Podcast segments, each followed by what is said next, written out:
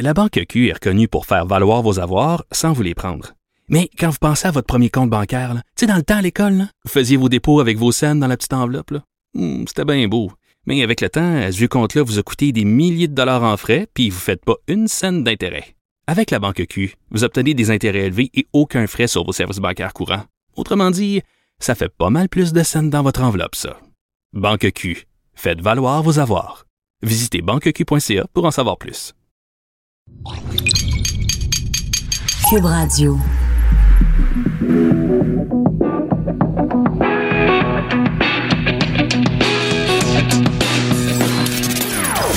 Des opinions bien à elle. Sophie Durocher. Son franc-parler ne laisse personne indifférent. On n'est pas obligé d'être d'accord. Bonjour, c'est Sophie Durocher. Bienvenue à la dernière émission dont on n'est pas obligé d'être d'accord. Ben oui, la dernière émission avant l'entrée en vigueur de la légalisation du pot. Parce qu'à partir de demain, disons à cette heure-ci, demain, c'est possible qu'une grande partie, d'entre vous soyez assez gelés, merci. Est même pas exclu que moi-même, je sois peut-être sous l'influence de ça va être parfaitement légal parce que où pensez-vous que je vais être demain matin à 9 h quand les succursales vont ouvrir? C'est sûr que je vais être là. Ça va être un moment historique. Quand même. J'étais pas là quand l'homme a marché sur la Lune, mais je vais être là quand l'homme québécois et son épouse vont pouvoir, en toute légalité, euh, fumer un joint. Ça va être un moment quand même historique. Je vais pouvoir dire à mes petits-enfants, oui, j'étais là. Et c'est très amusant de voir le regard des médias étrangers. Alors moi, je suis sur Twitter Dan Bilevski, qui est le correspondant euh, au Canada du New York Times, journal respectueux. Et Dan, Bilevski, il a écrit euh, ce matin, il est allé visiter donc une des succursales de la Société québécoise euh, du cannabis et il dit ça, ça ressemble à des, des pharmacies stériles, sais des pharmacies propres propres propres. Et il écrit en anglais still a bit surreal to see government run pot shops. C'est encore très surréaliste de voir des magasins de potes gérés par le gouvernement. Alors mon cher Dan, vous écrivez pour le New York Times, moi j'écris pour le Journal de Montréal, puis même pour moi, je trouve ça surréaliste de penser qu'un magasin de potes géré par le gouvernement, qu'il y en a plusieurs à travers la province et qui vont ouvrir demain. Donc, on va en parler un petit peu plus tard dans l'émission. J'ai demandé euh, au chef du parti Bloc Pot de me servir de prof pot prof pot. Il va venir puis il va me donner des conseils. Moi, mère de famille en pleine ménopause, quels pourraient être pour moi les bienfaits du pot. Alors, ce rire que vous entendez, c'est le rire de ma première invitée. Une femme pour qui j'ai beaucoup d'admiration parce que c'est une militante avec du cœur. Euh, elle est chanteuse. Et aux dernières élections, on peut dire qu'elle a gagné ses élections. Chloé Sainte-Marie, bonjour. Salut. On peut dire que tu as gagné tes élections, Chloé, parce que toi, tu es depuis des années, on le sait, une fière militante pour les aidants naturels. Ouais. Euh, tu es, tu travailles aussi pour la Fondation Gilles Carle, les maisons Gilles Carle. Et la CAQ a promis euh, de créer 20 maisons Gilles Carle en 10 ans. Oui. Et face à cette promesse-là, toi, tu as dit, moi, je vais appuyer la CAQ. Oui. Est-ce que c'est pas dangereux pour quelqu'un qui est un artiste de, de prendre position pour un parti politique, euh, alors qu'on sait que les politiciens, pendant les campagnes électorales, ils vont tout te promettre, Chloé. Pour tes beaux yeux, là, ils vont dire, je te donne des millions, ma belle Chloé. Ouais. Puis ils se disent, ben dans ce temps-là, écoute, la population l'aime, Chloé. Alors si Chloé leur dit de voter pour la CAQ, ils vont voter pour la CAQ. pour les beaux yeux de Chloé, c'est un petit peu un jeu dangereux que tu joues avec la politique, non? Ben, moi, je, je l'ai fait, j'ai, j'ai appuyé Marguerite Blais. Ouais. Marguerite qui, a qui, qui a été ministre des aînés, comme tu sais, puis qui a été extraordinaire, qui a fait la consultation des aînés avec Régent Hébert à l'époque. Puis ils avaient dit la, la, la, ce qu'il faut c'est les soins à domicile, c'était la priorité. C'était, je m'en souviens, à pleine page dans la presse, double page. Alors, elle a travaillé, elle connaît, elle sait de quoi il s'en retourne, elle sait c'est quoi la la parce qu'il faut pas oublier une chose. Actuellement là, il y a la moitié de la population au Québec dans 20 ans, va mourir. Alors, qu'est-ce qu'on fait? Hey, ça commence bien l'émission. Merci beaucoup, Mais, euh, mais, mais c'est le- Madame Sourire Ben, mais- aujourd'hui. Mais il y a 1,6 million d'aidantes, il y a 1,6 million de personnes en perte d'autonomie. C'est pas Oui. toujours dû à la vieillesse, mais quand même, d'ici, c'est c'est un constat que, que je fais Mhm. pas moi, mais que tout le monde fait. Et il faut trouver une solution. Et quand Marguerite Blais, elle a quitté sa retraite Mhm. pour, elle, a- elle avait rien à faire de se relancer en politique, là. Elle a fait, elle a vécu. Elle l'a fait pour la cause, c'est ça que tu pour veux la dire. cause, uniquement pour la cause des aidants et des aînés. Elle a sorti de sa retraite pour prendre ce, ce, ce, Ce dossier-là. ce dossier-là et réussir. Et elle est la seule qui peut le réussir. OK. Est-ce que tu es en train de me dire, Chloé Sainte-Marie, aujourd'hui, que si Marguerite Blais euh, avait décidé de se de retourner en politique et qu'elle l'avait fait pour je dis n'importe quoi. Québec solidaire. Si elle l'avait fait pour les libéraux, t'aurais dit votez Québec solidaire, votez pour les libéraux, votez pour le PQ. Neb, autrement dit, tu vous disais simplement aux gens votez pour Marguerite Blais. Oui, absolument, c'est sûr. Mais si, je me suis dit que si elle a, elle a analysé toute la situation et si elle est allée au parti de la CAQ, ben, je, je me disais, elle, tu sais, c'est sûr, c'est c'est parce Elle sait qu'elle sait, elle sait que c'est eux qui peuvent réaliser ce projet-là. Parce que j'ai voté pour Marguerite Blais et je l'ai même écrit dans son livre. euh, j'ai- C'est moi qui ai fait la préface. Et, et, et Marguerite, elle est là, elle, elle va le réussir. Et les gens qui ont élu la CAQ, ils ont élu Marguerite Blais. Mais Chloé, permets-moi de faire l'avocat du diable, OK? Mm. Parce que c'est un rôle que j'adore jouer. Euh, les politiciens, je le disais tout à l'heure, en période électorale, ils vont te promettre mer et monde. Regarde, les, les, euh, les Mm. C'est vrai. solidaires, là, ils ont promis pour 28 milliards. Mm. La CAQ a promis pour 8 milliards. Fait que là, ils t'ont promis, ils se sont engagés, ils ont dit, ah, 20 maisons Gilles Carle en 10 ans. Ouais. Des millions de dollars. Je pense que j'ai le chiffre quelque part ici. 1,3 million pour la construction, 4,3 millions pour le fonctionnement de ces centres. Je te fais une prévision. Oui. La CAQ va arriver au pouvoir, là. Ils vont former leur conseil des ministres jeudi. jeudi. Ils vont regarder les chiffres. Ils vont dire, ah, les libéraux.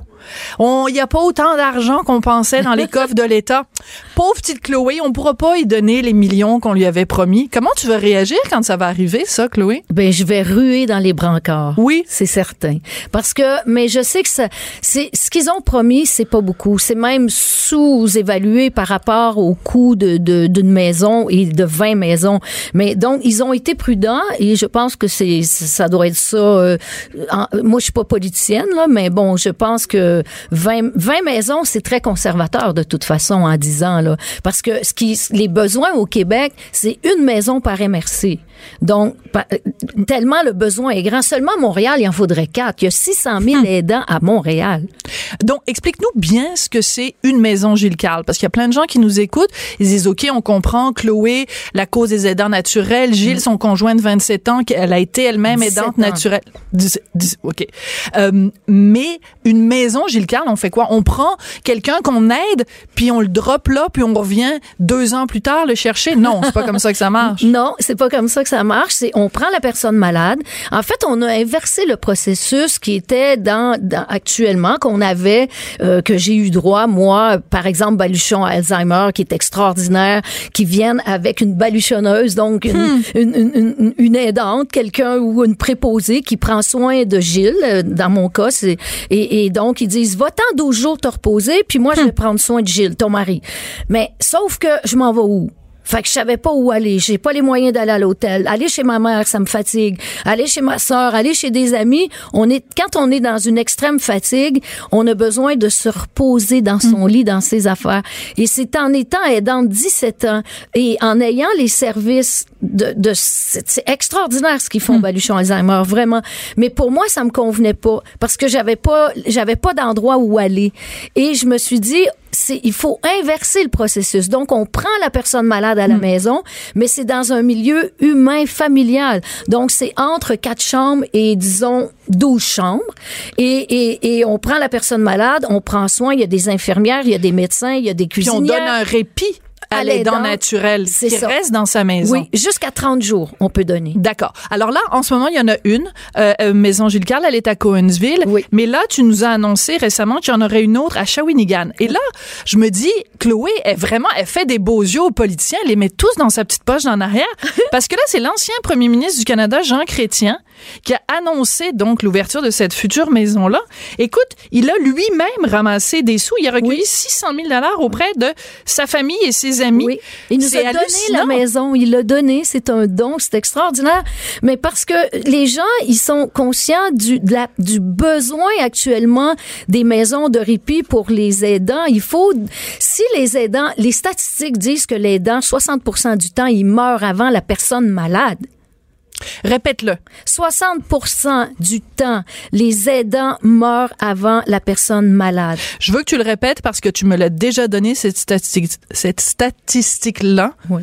Et que même un an plus tard, elle me euh, frappe encore comme une tonne de briques. Ça donne le frisson hein, quand on sent. Puis, puis c'est ça, puis ça augmente. Les gens se tuent à la tâche. se tuent à la tâche. Alors, Et, toi, tu ne t'es pas tué à la tâche, mais je sais, tu me l'as déjà dit en entrevue, presque, qu'à un moment donné, un jour, ouais, t'as pensé, me suicider.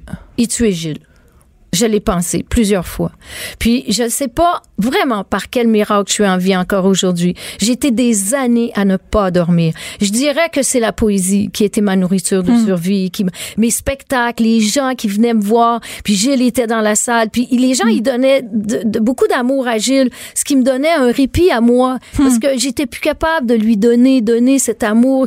Le- le- un malade par définition c'est égoïste. Il veut tout. Puis en général il veut pas que d'autres rentrent dans la maison. il prend, mais il donne pas beaucoup. Il ne donne pas parce qu'il n'y a pas la, la- il y a plus d'énergie. Mais euh, Chloé, je voudrais pas non plus qu'il y ait des gens qui nous écoutent en ce moment qui sont peut-être euh, fragiles et qui t'entendent. Et il faut que tu leur donnes aussi un message d'espoir. Alors s'il y a des aidants naturels ou des aidantes naturelles, parce que c'est surtout des femmes, ce sont surtout des femmes 80%. qui nous écoutent, donne-leur un message d'espoir pour pas qu'ils se rendent jusque là, jusqu'à l'épuisement. Oui, mais le message d'espoir, c'est que il y a, y a, y a l'espoir maintenant des maisons de répit. Je crois que après avoir été dans 17 ans, on ne peut pas, on a besoin des autres, du communautaire. Et il faut, il faut laisser les autres nous aider. Donc, et, et il faut, il faut s'entourer. Puis quand on, on peut le faire chez soi, quand on peut avoir des préposés, tout ça du CLSC, mais le, le message que je dois dire, c'est il faut aller vers l'autre et partager la charge de, des amis. Il faut inclure les amis, il faut inclure la famille. Il faut que, que ce soit un partage de responsabilités. Ça peut pas être seulement sur le dos d'une personne. Mais en même temps, je te dirais, tu me parles des CLSC puis tout ça, mais les, les besoins sont criants. Tu dis le partage, mais le partage, il doit se faire aussi avec le gouvernement. Il faut que le gouvernement prenne ses responsabilités. Oui. Fait que les belles promesses de la CAQ, là, les belles promesses de Marguerite, est bien fine, Marguerite. Oui. Puis François Legault, il est bien fin. Mais il va falloir qu'il mette, euh, que les, comment, c'est quoi l'expression? Que les babines suivent les, bo- que les bottines suivent les babines? Je me trompe tout le temps avec cette expression-là. Je sais pas, moi, je devrais jamais l'utiliser. Ben, je me ah, trompe tout le temps. C'est aussi, c'est aussi intéressant à l'envers qu'à l'endroit. Ouais.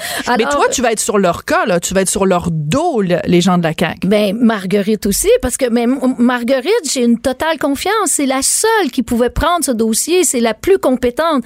Et elle, elle est retournée en politique pour réaliser ça. Alors, c'est la première qui n'acceptera pas de son propre parti qu'on qu'on qu'on qu'on abandonne le projet des maisons de répit et des maisons d'aînés parce qu'elle veut créer des maisons pour les aînés à dimension humaine, c'est-à-dire pas 500 aînés, pas des mouroirs. Qui veut aller finir ses jours dans un mouroir? Moi quand j'étais épuisée que je pensais me suicider, j'avais inscrit Gilles dans un CHSLD sur la rue Saint-Urbain et Milton et ils m'ont dit il va rester couché jusqu'à sa mort puis on va lui faire un- on va le nourrir par euh, l'estomac. Donc on va le gaver. C'était ça. Le Tu sort. voulais pas ça pour lui. Non. Fait que je suis devenue la plus grande quêteuse du Québec et j'avais besoin de 10 000 dollars par mois pour ses soins. Et c'est là que je suis allée voir Pierre-Carl Pelado en 2005, puis je lui ai demandé de l'aider, puis il a fait un extraordinaire, un geste extraordinaire. Il a fait une levée de fonds, puis il lui a trouvé 235 000 dollars qu'il lui a donné et qui a payé deux ans et demi de soins. Je tiens à préciser à tout le monde que ce n'est pas organisé avec le gars des vues, là, la promotion de Pierre Non, non, non, C'était pas prévu, je savais pas du tout que tu allais parler de ça. Non, mais moi non plus, mais Oui. c'était, ça a commencé là. J- Oui. je- J'en ai parlé parce que je suis devenue une grande quêteuse pour Hmm. trouver 10 000 dollars par mois. Puis après, j'ai continué en 2007. J'ai fait un, un coffret que je vendais 2500 dollars, le coffret des œuvres de Gilles. Tu te souviens? J'en ai un à la T'en maison. as un? Puis je- j'en ai vendu 128. Moi-même, j'en vendais quatre par jour parce que les gens étaient solidaires de Gilles et les gens sont solidaires de des aidants. Je dirais que la cause la plus importante de toutes les causes là, parce qu'une société, il y, a, il y a beaucoup, tu sais, l'immigration, l'environnement, tout est important. Mais je pense qu'au Québec, avec le vieillissement de la population, c'est les soins à domicile qui est la priorité. Mais en même temps, euh, l'élection s'est pas faite là-dessus, mais ça a été une des promesses. Et je le redis, les politiciens euh, vont nous promettre plein de belles choses. C'est comme un amoureux. Tu sais, le gars, il essaie, il est en train de te draguer, il dit, écoute, ma belle, je vais te construire une belle maison, tu vas voir, on va sortir, on va aller au restaurant tous les soirs. Puis là, quand ça fait un mois que t'es marié, ben, je dis pas ça pour moi, là, parce que moi, je suis une exception. Mais ça fait un mois que t'es marié, là, tu sais, le gars, il, il se gratte les fesses, euh, il, il, te, il te sort plus, il t'apporte plus de petit déjeuner au lit le matin. T'as pas peur que le gouvernement, une fois en place, oublie la cause des aidants naturels? Ben, il y a des mariages qui réussissent. Il y a Ah. des mariages qui durent 40 ans. Qui, moi, moi, j'ai été à- à- mariée à vie avec Gilles sans être mariée. J'avais pas besoin d'un contrat. Je l'ai aimé jusqu'à la mort. Donc, il y a 27 ans et, et il y a, il y a des, il y a des promesses qui, qui se réalisent. Il y a pas, s'il y avait que des des des des trucs comme ça euh, bon euh, on où on va et moi je pense que en tout cas euh, de- je pense que dans la société tout tous les gens sont égaux. Alors, et, et, et qu'est-ce, quelle que soit la langue, la nationalité, la religion, mais qu'est-ce, devant la maladie, le niveau d'égalité est encore plus grand. Puis c'est c'est pas la fortune qui fait que qui fait naître un individu, c'est pas la fortune qui fait mourir un individu. Et on a besoin de la communauté de de et, et, et je pense que les politiciens ils ne peuvent pas échapper à cette priorité. Parce que eux-mêmes ils sont des baby boomers. Puis eux-mêmes ils voient les besoins des aidants et que si l'aidante meurt mais c'est pas juste des femmes, il y a des hommes aussi. Mais c'est c'est le Québec est en faillite. Absolument. Chloé, merci beaucoup. Et euh, tu m'as apporté un petit euh, dépliant pour rappeler à tout le monde qu'on peut devenir donneur naturel. Tu sais, on peut être aidant Oui. naturel, mais Oui. on peut être donneur naturel, donc aller donner à la Fondation euh, Gilles Carle pour justement aider les maisons euh, Gilles Carle. Merci beaucoup, Chloé. Mm. Merci. Écoute, tu reviendras, puis on Ah parlera oui. de chansons, on parlera de musique. Mon nouvel album qui est Ton- en préparation. Bon, ben écoute, tu reviendras nous parler de ça. Et tu sais, je vais te faire un Oui, scoop. ok, Je vais chanter parce qu'elle va être là bientôt. Oui. Tu connais la grande romancière Nancy Houston? Absolument. Je vais la chanter. Un texte qu'elle a écrit Pour juste moi. pour toi. Trois. Et toi, tu mets pas juste les politiciens dans ta petite poche d'en arrière. Tu Je mets les cette écrivains aussi. Mais c'est une femme exceptionnelle, un être euh, rare euh, qui a une pensée, une vision du monde, puis euh, qui écrit de la poésie. J'ai lu son livre qui s'appelle Terrestre de poésie, qui est tellement beau. Moi, je lis que de la poésie et euh, et, et je rêvais de la chanter. Puis elle m'a écrit un, un- un- et ça va sa- s'appeler le Cantique des plaines. Ah, ben c'est le titre d'un de ses romans. Ouais. Ah, Mais- ben là. Elle est partie de tout ça. est dans tout, disait Raoul Duguay. Ben, c'est bien la preuve. Merci beaucoup, Chloé. Sainte-Marie. Alors, euh, Chloé qui va être sur le cas de la CAQ. Ça va être sur le cacac. Euh, tu vas être les- vraiment les talonner pour s'assurer qu'ils euh, mettent en œuvre leurs promesses. Donc, 20 maisons Gilles Carle, un petit peu partout à travers le Québec au cours des 10 prochaines années. Ils seront peut-être juste au pouvoir pendant 4 ans. Fait qu'ils vont Ben- peut-être juste être capables d'en faire la moitié. Moi, je dis que les 20 maisons vont se faire avant 10 ans. Elle réagit, elle rugit. Elle ne laisse personne indifférent. 14h, 15h. On n'est pas obligé d'être d'accord. C'est un plaisir de recevoir dans notre beau studio 2.0 de radio numérique un vétéran de la radio, un, le parrain des animateurs de radio d'opinion, Gilles Proux, en personne dans mon studio. Bonjour Gilles, c'est un plaisir de vous avoir. Bonjour, ma chère Sophie, et moi de même. Vous me vieillissez alors. Pourquoi? Encore plus jeune que tous les jeunes, je puis souffler toute cette jeunesse qui pousse derrière moi pour me mettre à l'écart, me dire t'es trop vieux, t'as fait ton temps. Mais y a personne un qui homme vous du dit ça. passé. Qui vous dit ça? Ah, on exclut la personne qui Ah, parle. ben oui. Ben non, je sais bien. Mais dans, dans ce cas-là, non seulement ça exclut la personne qui parle, mais ça exclut la personne qui est en face de vous, j'espère. non, je vous vise pas vous, non, non, ben pas non, du tout. ben non. Moi, je vous trouve euh, euh, toujours pertinent, Gilles. Euh, je vous lis dans le journal de Montréal, le journal de Québec. Et là, j'avais envie de me chicaner avec vous aujourd'hui. Je veux juste que- dire ce que je retiens Oui. quand je vois Sophie, chers auditeurs. C'est lorsqu'on est arrivé à la veille de l'an 2000 à Télé-Québec, qui s'appelait Radio-Québec. Nous avions participé, vous, Yves Michaud et moi, ou plusieurs. Denise de Bombardier, oui. Oui, on avait éliminé tout ce monde-là et on avait fini, nous avions été les trois finalistes. Vous vous rappelez? Ben, totalement. Ah, C'était, c'était, c'était euh, un quiz qu'il y avait, qui était animé, si je ne m'abuse, par euh, Denise Bombardier, Oui, le jeu oui. du siècle ou quelque chose comme ça. Oui. Et on s'était retrouvés tous les deux en, en- en vraiment en finaliste. Et il y avait des questions euh, assez complexes, comme par exemple, quelle est la première phrase de, euh, euh, voyons, à la recherche du temps perdu de Marcel Proust? Et la réponse était bien évidemment longtemps je me suis couché de bonne heure. Et euh, je me souviens Denise Bombardier qui est aujourd'hui mon amie avait été à l'époque complètement flabbergastée, pardonnez-moi l'expression, de savoir que quelqu'un d'aussi jeune, parce qu'à l'époque, j'étais jeune, connaissait les premiers mots de À la recherche du temps perdu. C'est très gentil à vous de rappeler ça, mais je voulais me chicaner avec vous aujourd'hui, Gilles, parce que je voulais faire un premier pour ou contre avec vous. Oui. Pour ou contre le crucifix à l'Assemblée nationale. Moi, je suis contre, et vous, vous êtes pour. Pourquoi? Vous allez invoquer la société laïque, mais on s'aperçoit qu'elle est au contraire multipluraliste, religieusement parlant, sauf pour la nôtre où on a laïcisé notre clergé.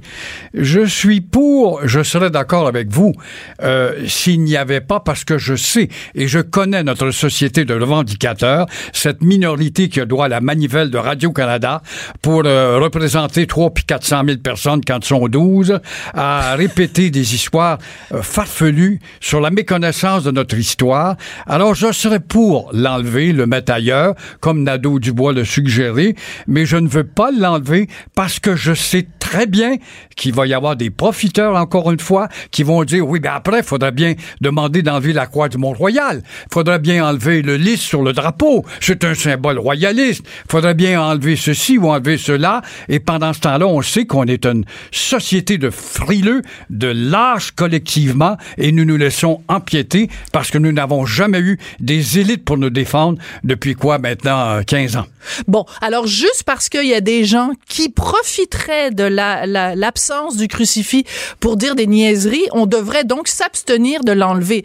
C'est un argument qui est un petit peu faible, Gilles. Moi, je pense Ben, qu'il faut... aussi longtemps que ces revanchards vont être dans le décor. Quand ils se tairont puis qu'ils disparaîtront puis que leur opinion n'aura plus de poids, je vais être d'accord pour dire c'est vrai, on a proclamé la société laïque, mais on est en train de prouver qu'on ne l'est pas. On est de toute religion et on n'est rien sauf le catholicisme. Faut pas oublier aussi, euh, faut pas oublier que les aventuriers qui se sont amenés avant les premiers colons, avant Maisonneuve, avant Champlain, ça a été d'abord les missionnaires qui Ouais. sont amenés par- en, en guise de contre-réforme, si on veut, à l'époque où la réforme est arrivée en Europe avec Martin Luther, qui agace le clergé. Oui, mais Gilles, personne ne nie l'histoire catholique du Québec. Ce dont il est question ici quand on parle, ben attendez, laissez-moi finir.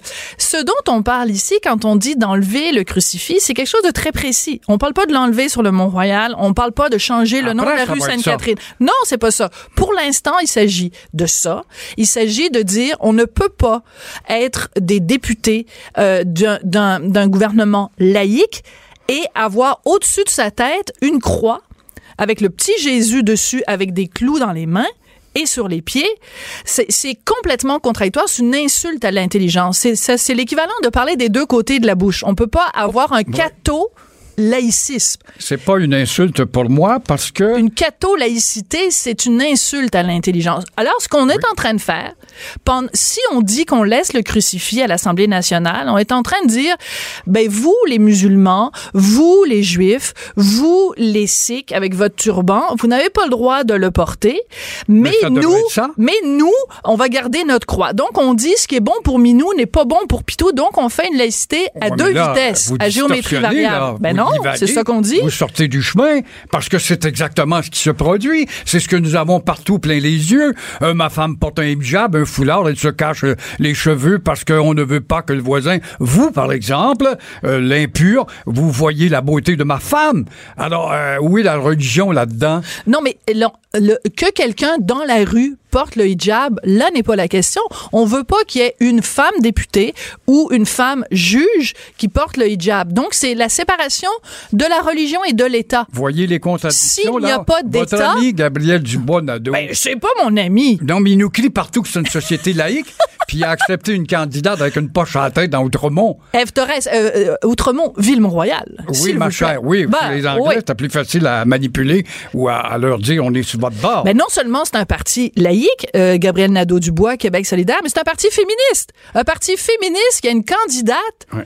qui a un symbole de soumission sur elle. C'est un Cherchez parti la de contradiction. Cherchez l'erreur. C'est un parti indépendantiste qui n'a jamais parlé de souveraineté, sauf d'un dernier mille de la campagne. Pendant 40 ans, pas un mot. C'est un parti qui est pour la loi 101, qui ne l'a jamais défendu à l'Assemblée Ben non seulement ça, non seulement ça, euh, mon cher Gilles, là je vais être d'accord avec vous. Non seulement ça, c'est un, un parti qui est supposément souverainiste pour la défense de la loi française, du, du français, mais Manon Massé est allée dire à un moment donné que l'anglais était une langue officielle au Québec. Elle connaît même pas les, les elle ne sait même pas que le Québec est la seule province francophone au, pays. Ben, faut dire qu'on a François Legault qui sait pas non plus que la seule province bilingue au pays, c'est le Nouveau-Brunswick. Alors, on est avec, devant des gens qui ne connaissent même pas Voilà l'état les des élites faits. nouvelles. Voilà les élites nouvelles qui sont pas allées à l'école du collège classique qui n'existe plus, qui sont allées à l'école qui enseignait l'histoire du Canada et du Québec et nous en subissons les conséquences. Je me souviens de quoi? De rien. Et c'est grave. Parce que dans le fond, Duplessis, le Milan en 1936, on est en octobre, il vient de prendre le pouvoir. C'est tout simplement pour euh, souder euh, la nation avec l'apport religieux. Ben oui, mais justement, ont ben c'est d'autant plus. En 1936, Duplessis le là, le crucifix, pour rappeler à tout le monde qu'il y a la loi des hommes et qu'au-dessus de la loi des hommes, il y a la loi de Dieu. En 2018, on ne peut plus avoir ce symbole-là. On ne peut plus dire aux Québécois et aux Québécoises, la loi de Dieu est plus importante que la loi de l'homme. Voyons, Gilles, c'est une God we évidence. trust, disent les Américains sur leur dollar. Ben oui, mais on n'est pas américain.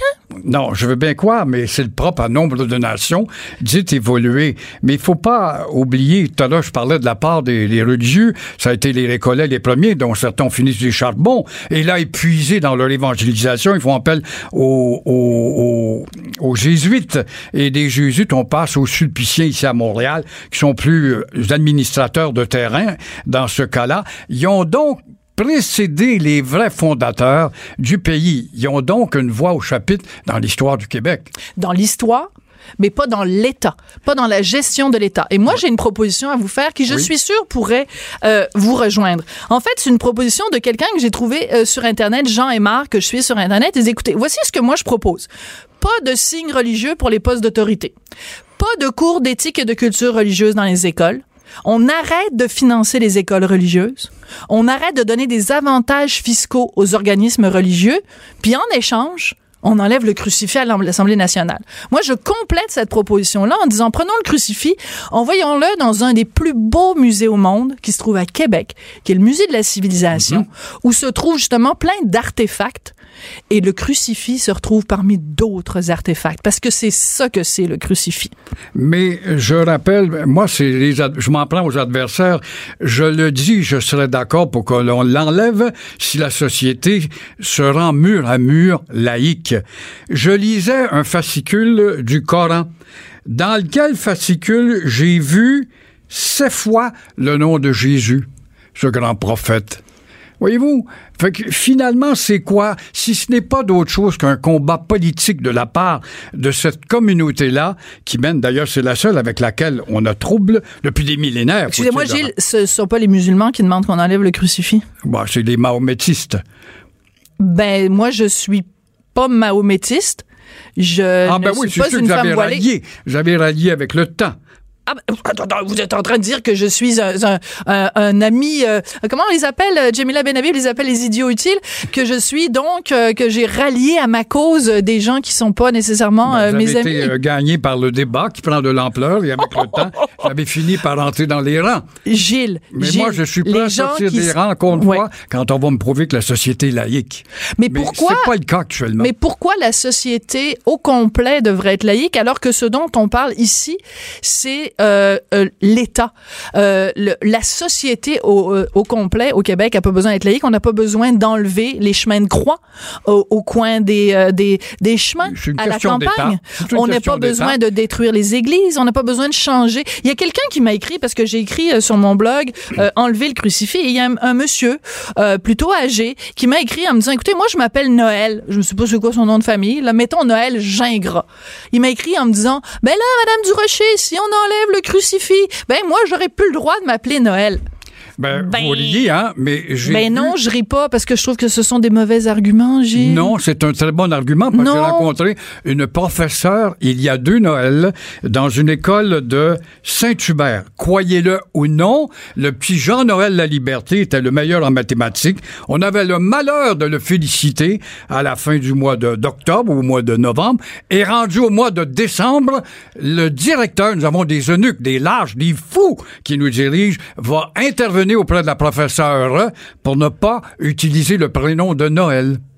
C'est Dieu possible? Oui. Oui, c'est Québec. c'est une légende urbaine. ben, Vous êtes non, sûr de vos légende, informations, C'est la professeure elle-même qui m'a conté ça dans une école de Saint-Hubert. Je n'en revenais pas. Alors, qu'on me fasse pas quoi qu'on est une société laïque, on est une société ignorante que l'on peut manipuler comme on veut, dépendant de la force de la voix qui parle et des courants. Ben écoutez, je vais juste vous terminer euh, ce, ce débat passionnant, euh, soit dit en passant, en vous posant une question. Disons que demain matin, euh, on enlève le crucifix à l'Assemblée nationale. Qu'est-ce qui va se passer? Le ciel va s'ouvrir, l'Assemblée nationale va s'effondrer, la main de Dieu va sortir. Non, vous savez, euh, vous vous rappelez Claude Ryan là, qui parlait de la main de Dieu. Oui, c'est ce qui a Alors, fait la- l'élection. Oui, alors la main de Dieu de Claude Ryan va descendre et là la, la terre va s'ouvrir telle la mer rouge dans la Bible, hein? Puis là ça va être ça va être quoi la- la- l'apocalypse? Il va y avoir des grenouilles qui vont tomber du ciel. Saint-Jean. Sérieusement, Gilles là. Oui, voilà. Mais euh, faut pas oublier que euh, M. Ryan, à cette époque, avait utilisé une image qui était courante et qui a été très malhabile parce que il se référait en disant « Je suis guidé par la main de Dieu au même moment où l'ayatollah Khomeini, qui faisait la pluie le beau temps justement en Iran, où j'ai eu l'occasion d'y aller, euh, disait qu'il était un élu de Dieu pour faire la réforme et faire reculer son pays de 800 ans par rapport au Shah d'Iran. Ça a été très malhabile de la part de Ryan. Mais on l'enlève. Et vous souvenez-vous, vous souvenez-vous euh, euh, au Bye Bye cette année-là? Je pense que c'était l'époque où c'était Daniel Lemire puis Jean-Pierre Plante qui faisaient les Bye Bye. Et si je ne me trompe pas, cette année-là, quand Claude Ryan avait parlé de la main de Dieu, Oui. et il y avait eu un sketch au Bye Bye où on voyait que c'était plutôt le pied de Dieu qui donnait un coup de pied au derrière de Claude Ryan. Mais mes souvenirs sont peut-être confus. Euh, Gilles, euh, Mais- donc qui remporte la mise? Je vais demander à mon équipe de voter. Hugo Veilleux à la recherche. On n'a pas fini quand Joanie même. Henry, euh, qui est notre Mais vous metteuse en pas à ma ondes. question. Je dis, je suis prêt à acquiescer à l'idée de l'enlever. Non, le ciel ne tombera pas sur la tête. Vous avez tout à fait raison. La bêtise continue de tomber sur la tête. Et quand on Ah, est ça, par la avec vous. bêtise, et on a des, des leaders en bêtise et qui ont l'appui aussi de certains médias pour s'attaquer à tout ce qui est la société culturelle du Québec si menacée pour faire en sorte qu'on est des si et qu'on sorte, puis on est des fascistes puis des racistes. On est le peuple le plus bonasse de la terre étant colonisé. On sait pas ça. Et Oh, parlons de coloniser. Il faut absolument que je vous lance. D'ailleurs, je vous tiens au courant du sondage. Hugo Veilleux, il vote pour vous, mais je pense que c'est parce que vous êtes amis en dehors des ondes. Là. Et euh, Joanie, Joanie Henry, elle vote pour moi, mais c'est peut-être juste parce que c'est une fille, puis elle vote pour moi comme elle aurait voté peut-être pour Hillary Clinton. Alors, je sais pas, là, c'est très partagé pour l'instant. Ouais, elle voterait pour Trudeau parce qu'il est beau garçon. Non, ben, elle est plus intelligente que ça quand même, Joanie, Ah, mais quand là, s'il vous plaît. c'est important. Mais ben, vous parlez de coloniser. Je veux absolument vous faire réagir avant de, de vous laisser partir. Euh, hier, euh, les députés libéraux ont prêté serment À la, à la reine. Oui. Et ben, tous les députés doivent euh, prêter serment à la reine. Et il y en a qui ont prêté serment in both official languages of Canada. Oui, le petit André Fortin, sans doute, qui est un Dans député les deux langues. qui voudrait que l'Assemblée devienne bilingue. C'est un député anglais. De toute façon, en Pontiac, on sait qu'il faut aller au, dans Non, mais c'est la langue officielle au Québec, le français. Qu'est-ce qu'ils ont à aller prêter savoir. serment en Il anglais? Oui, mais depuis quand répète-t-on qu'on a une langue officielle? Tous les jours, tous les jours, je vois des massacres de la langue, je vois des affiches Now Ranting sur la rue Wellington Verdun et j'appelle, et c'est un bon Québécois de cave qui répond, je vois, c'est un Chinois encore samedi dernier pour acheter une tablette de chocolat, je lui dis combien, je le teste. Combien ça coûte? 185. C'est pas un Chinois, c'est un Québécois d'origine chinoise, Gilles. Non, c'est un Chinois d'origine canadienne. Il est venu en Amérique, il est pas venu au Québec. C'est ça qu'il me dit. Il me répète 50 fois 185. Je lui garoche la tablette de chocolat. T'es un raciste. C'est moi qui a passé pour l'excessif. Voyez-vous? Quand Non, mais moi, je suis suis d'accord avec vous là-dessus. Il faut se tenir debout pour le français, pour nos droits. Ça, je suis entièrement d'accord avec vous. Mais moi, honnêtement, là, euh, je suis moins craqué de vous, mais ça m'a choqué de voir qu'il y avait des députés. Ils ont parfaitement le droit, mais moi, j'ai le droit d'être choqué. De voir des députés qui prêtent serment à la reine. Déjà, je trouve ça excessivement humiliant, mais en plus de le faire dans les deux langues, rappelez-vous quand même que c'est au Québec, c'est le français. pas il y a 10 ans à peine. Mais non, mais on régresse, on régresse, Gilles. Bon, ben Est-ce que vous allez revenir débattre Voilà, avec moi? c'est cet affaiblissement-là qui fait qu'il y a des groupuscules qui disent, au fond, enlever ceci et enlever cela. Chroniqueuse et blogueuse au Journal de Montréal. Sophie Durocher. On n'est pas obligé d'être d'accord. Hier, j'écoutais mon collègue Mario Dumont à l'émission euh, du Retour ici sur les ondes de Cube Radio. J'étais dans mon auto, le son était bon. J'ai bien entendu l'entrevue et j'étais choquée contre mon prochain invité, Hugo Saint-Onge, porte-parole du Bloc Poche. Pas d'accord. Puis là, j'ai tout de suite appelé euh, Hugo Veilleux, qui est notre recherchiste, puis j'ai dit, je veux Hugo dans mon émission pour réagir à ce qu'il a dit hier. Bonjour, Hugo Bonjour, ok, Saint-Onge. donc là, on me prend. euh, Non, non, je vous taquine. Je vous taquine. Je voulais juste, euh, c'est que dans tout ce débat sur euh, le pote, je trouve qu'on est d'un extrême ou de l'autre. Soit il y a des gens qui démonisent le pote, soit il y a des gens qui banalisent le pote. Et hier, sincèrement, j'ai trouvé que vous banalisiez un peu le pote. À un moment donné, vous avez dit, c'est à peu près l'équivalent d'une plante verte. Moi, j'ai un peu de difficulté quand on traite un plant de pote comme si c'était rien de plus qu'un géranium. Alors, je vous offre l'occasion de vous défendre, puis après, on va lancer dans une discussion. Mais est-ce que c'est pas dangereux de faire ce que vous faites, Hugo, de banaliser comme ça le pote, comme si c'était inoffensif? Ben, moi, j'ai pas l'impression de faire ça. Vous voyez, donc c'est une question de perception, à mon avis. Moi, quand je pointe que c'est une plante verte, je parle d'un fait. C'est une plante verte. Là, je suis pas en train de dire qu'il y a des risques, pas de risques. Est-ce que c'est plus euh, de statuer que c'est une plante verte et on doit considérer que c'est une plante verte pour établir une loi qui va être cohérente. Parce que si on traite le cannabis comme le gouvernement fédéral le traite, comme de la dynamite, mais là, on a un ensemble de règles là, euh, très strictes qui va être impossible à gérer, impossible à contrôler. Donc, nous, ce qu'on tente de faire, c'est être cohérent avec la réalité du cannabis. C'est une plante verte. Les gens, les gens se le transigent comme une plante verte. Donc, on doit prendre ça en considération. Donc, c'est ça mon propos. Et c'est pas de dire qu'il n'y a pas de risque. Il y a peut-être des risques, on peut parler des risques, mais quand même, on doit regarder la réalité. Parce que si on prend juste l'angle des risques, ben, on sortirait plus de la maison. Parce que, tu sais, je veux dire, on prendrait pas votre voiture, on n'irait pas marcher sur le trottoir, même on dormirait peut-être même pas dans des lits. Parce que tomber en bas du lit, c'est dangereux. Oui. Mais en même temps, moi, quand je vous écoutais hier, je me disais, ben moi, j'ai un fils de 10 ans et euh, je ne sais plus quoi lui répondre à mon fils parce que il me dit, lui, il entend toujours à longueur de temps la drogue, c'est pas bien, la drogue, c'est pas bien, la drogue, c'est pas bien.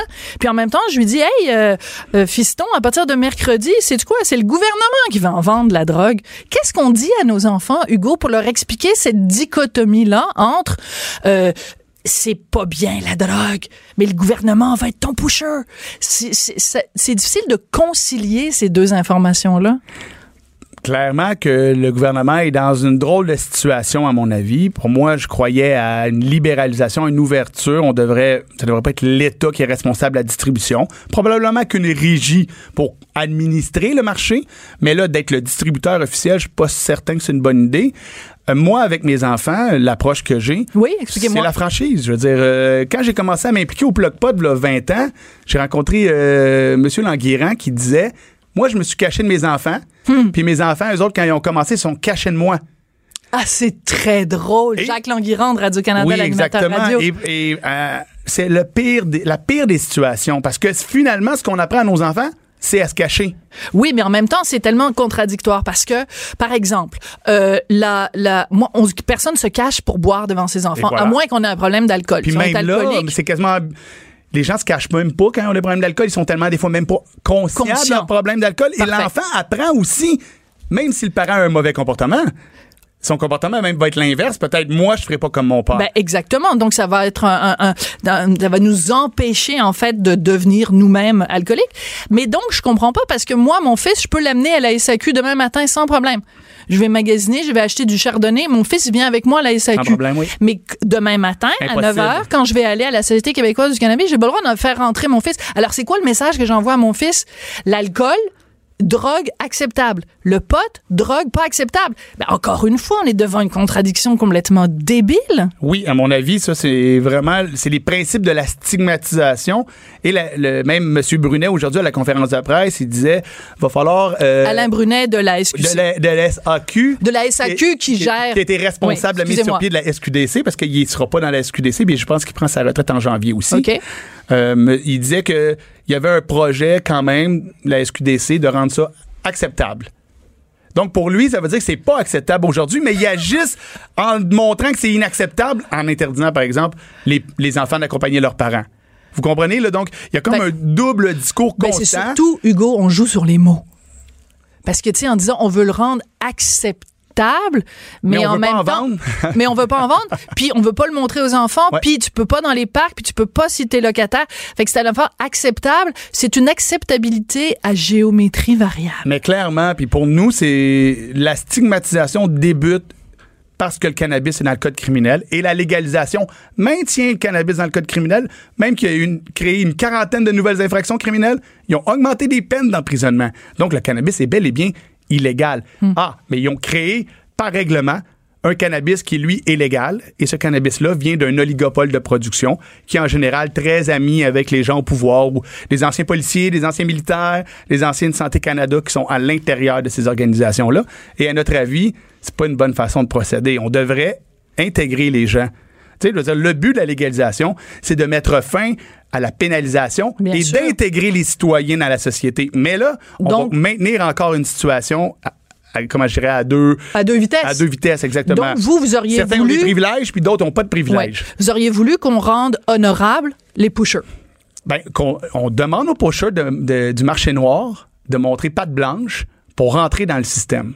Mais Présentement, pensez-vous qu'ils auraient fait confiance au gouvernement deux secondes? hum, je pense que si tu veux faire affaire dans un système ouvert, qui c'est par là que ça passe, tu- ils vont le faire. Hmm. Parce que beaucoup des gens que j'ai croisés, j'ai croisé des milliers de personnes depuis 20 ans, là, et beaucoup Hmm. de producteurs et de revendeurs, et la plupart font un travail plutôt acceptable, et ils aimeraient ça être reconnus comme des citoyens respectables Responsables. et responsables, payer leur part d'impôts. Même, il y a beaucoup de producteurs qui payent des impôts parce que s'ils veulent avoir un rythme de vie conséquent, ils sont obligés de trouver une façon de mettre de l'argent dans une déclaration d'impôt. Ouais.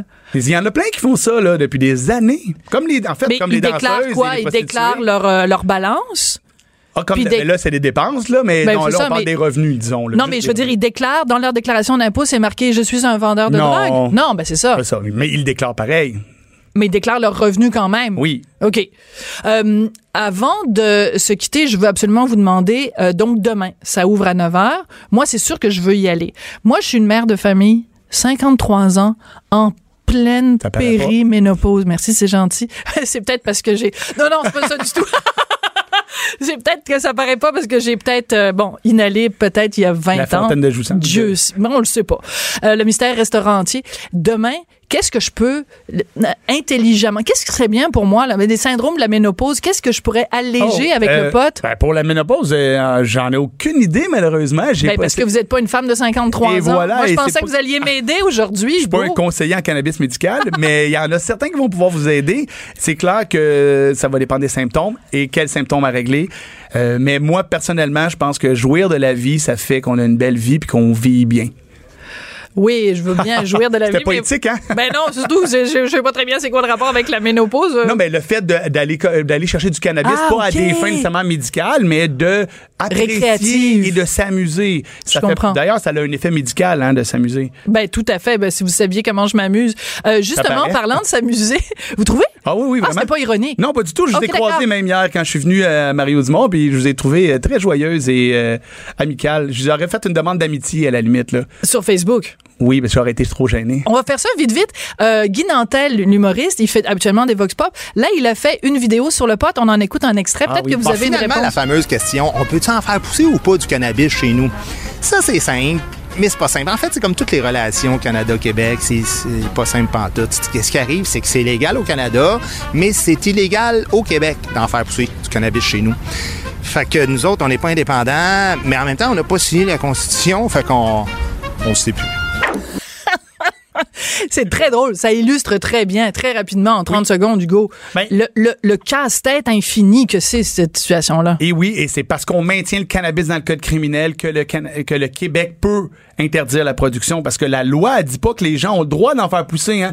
C'est bien plus subtil que ça. La façon que c'est écrit, c'est toute production non autorisée est illégale, mais nous allons judiciariser que les personnes avec 5 plans et plus. Donc, 4 plans et moins, c'est illégal encore, sauf que vous ne serez pas accusé au niveau criminel. Donc, le provincial, dans ses compétences, peut décider d'émettre une contravention pour appliquer une règle plus stricte, qui est pas criminelle, mais sur un truc. Pourquoi? Parce que c'est illégal dans le code criminel. Cette dernière chronique fait jaser? Écoutez pourquoi. De 14 à 15. On n'est pas obligé d'être d'accord. Cube Radio. Vous pouvez toujours nous écrire à l'adresse suivante studio à cube.radio. Cube, ça s'écrit bien sûr Q-U-B. Vous pouvez aussi nous appeler au 1-877-827-2346. Et je veux revenir sur quelque chose que disait euh, Gilles Proux tout à l'heure. Il parlait de euh, l'omniprésence de l'anglais. Je veux juste vous raconter une anecdote. Il me reste quelques minutes. Vous raconter une anecdote qui m'est arrivée l'autre jour. J'étais furieux. Je grimpais dans les rideaux et euh, j'étais attachée au plafonnier. Je vais dans un nouveau restaurant qui vient d'ouvrir sur le boulevard des Caries à Montréal. Je rentre, je suis avec mon mari et mon fils et à l'entrée, il y a une hôtesse. Alors euh, je lui dis euh, bonjour, Euh, malheureusement on est trois, puis on n'a pas fait de réservation. Elle me dit ah, I'm sorry, I don't speak French. Elle ne m'a pas dit bonjour, hi. C'était juste en anglais. Alors qu'un restaurant en 2018 à Montréal engage comme premier contact L'hôtesse, là, c'est le premier contact dans un restaurant. Engage quelqu'un qui ne parle pas un mot de la langue officielle de la province. Je trouve ça scandaleux. Alors, qu'est-ce que j'ai fait? J'ai demandé à parler au gérant. Le gérant est arrivé. Oui, madame, il y a un problème. J'ai dit, ben oui. J'ai dit, moi, j'ai rien contre cette jeune femme, là. Elle a l'air charmante, elle est très mignonne. Mais elle ne parle pas un mot de français. Pas un mot de français. J'ai dit, si moi, je m'en vais à Toronto et que je veux travailler comme serveuse, je ne me fais pas engager dans aucun restaurant si je ne parle pas anglais. J'ai dit, c'est un scandale. Et là, monsieur me répond, oui, mais ici, notre clientèle, il y a beaucoup de clients anglais. Ben, j'ai dit, les clients anglais, j'ai rien contre. Ils peuvent, vous pouvez très bien engager quelqu'un qui est bilingue. Pourquoi est-ce qu'on accepte ce genre de situation-là?